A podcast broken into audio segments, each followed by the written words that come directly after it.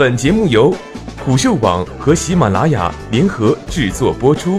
虎嗅网：一个不善于嗅闻气味的商人，不是一头好老虎。为什么沃尔玛越来越不赚钱了？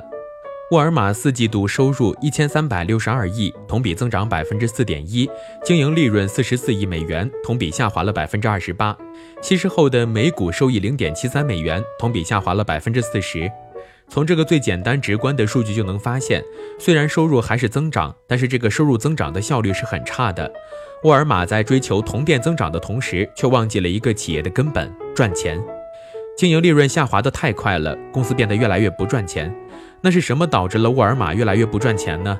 这里就不得不提公司的电子商务战略，左右互搏的电商转型。我们都知道，沃尔玛最大的竞争对手是亚马逊。过去几年，沃尔玛也不遗余力地发展自己的电商业务与其抗衡。事实上，沃尔玛电商已经在全美排名第三，仅次于亚马逊和易贝。电商业务是沃尔玛增长最快的，过去一个季度同比增长了百分之二十三。但是由于仓储物流的落后，沃尔玛的电商业务根本不赚钱。沃尔玛本身的商业模式就是通过极低的毛利率赚钱。记得刚去美国的时候，就看过创始人 Sam Walton 的自传。他说：“我们赚的钱就是给用户包装时那个塑料袋的钱。”相比其他超市，沃尔玛创造了一个毛利率百分之七还能盈利的奇迹，也是通过高效的管理、大规模采购上的定价权，以及 Sam Walton 定下的农村包围城市战略。沃尔玛也因此越开越大，干掉了大量的竞争对手。记得二十多年前，在纽约还有一个类似的竞争对手，叫做 Kmart，后来也是被沃尔玛消灭了。但是这种策略到了电商时代，就造成了公司业务的左右互搏。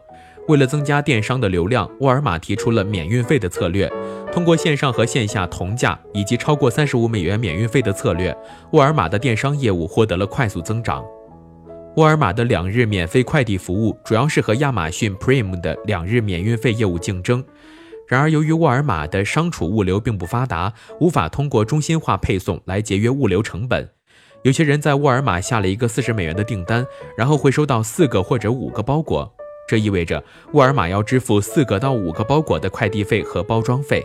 如果单一快递费加包装费在四美元，那么一个四十至五十美元的订单中，沃尔玛就要支付十六美元的物流成本。而我们知道，沃尔玛单一商品的毛利率并不高，所以线上业务每卖掉一单，沃尔玛都是亏钱的。当然，沃尔玛有时候也会对于在线商品的价格进行提价，但消费者也是敏感的，一旦提价，其订单就开始下滑，消费者也会离开，寻找更便宜的平台。沃尔玛会通过部分低价折扣产品，在其平台吸引一部分用户的流量，然后过一段时间后，这个产品会提价百分之三十至百分之五十。但是从最终的用户数据来看，很可能大部分用户在提价后就停止了购买。简单而言，沃尔玛的收入和电商的增长，大部分情况下是用钱买来的。我们之前的文章分析过，用户和流量是两个不同的概念，用户是有粘性的，而流量并没有。一旦烧钱结束，许多用户也会离开，这也是亚马逊和沃尔玛之间的差异。亚马逊通过多年的深耕，建立了一个全平台的电商，是一个互联网的 Everything Store，而 Everything Store 这句口号恰恰也是沃尔玛的。从品类上来说，沃尔玛摆脱不了一个超市的基因，其品类对比其他竞争对手已经多很多了。但是亚马逊真的成了 Everything Store，从生活产品、书本到家电、游戏，甚至是视频内容，应有尽有。更重要的是，亚马逊采用的是互联网公司的估值逻辑，市场对于其低毛利和亏损有长期的容忍度。在过去多年里，贝索斯一直不断创新完善公司的护城河，而沃尔玛却恰恰相反，市场对于利润的下滑没有很强的容忍度。价值投资的陷阱，实体店的用户体验方面，沃尔玛已经远远不如严选模式的 Costco。无论是沃尔玛超市还是 Sam's Club，产品都太多了，用户已经不想在购买食物和日用品时耗费太多的精力。我们拿牙膏来举例，Costco 售卖的牙膏只有四种，而沃尔玛有六十种之多，多得让用户根本无法选择。Costco 整体的 SKU 只有四千个左右，但沃尔玛超过了两万个 SKU。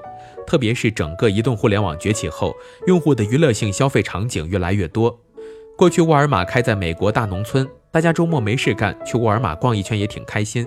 但是现在，大家可以通过互联网来打发时间，可以订阅 Netflix 来享受优质的美剧。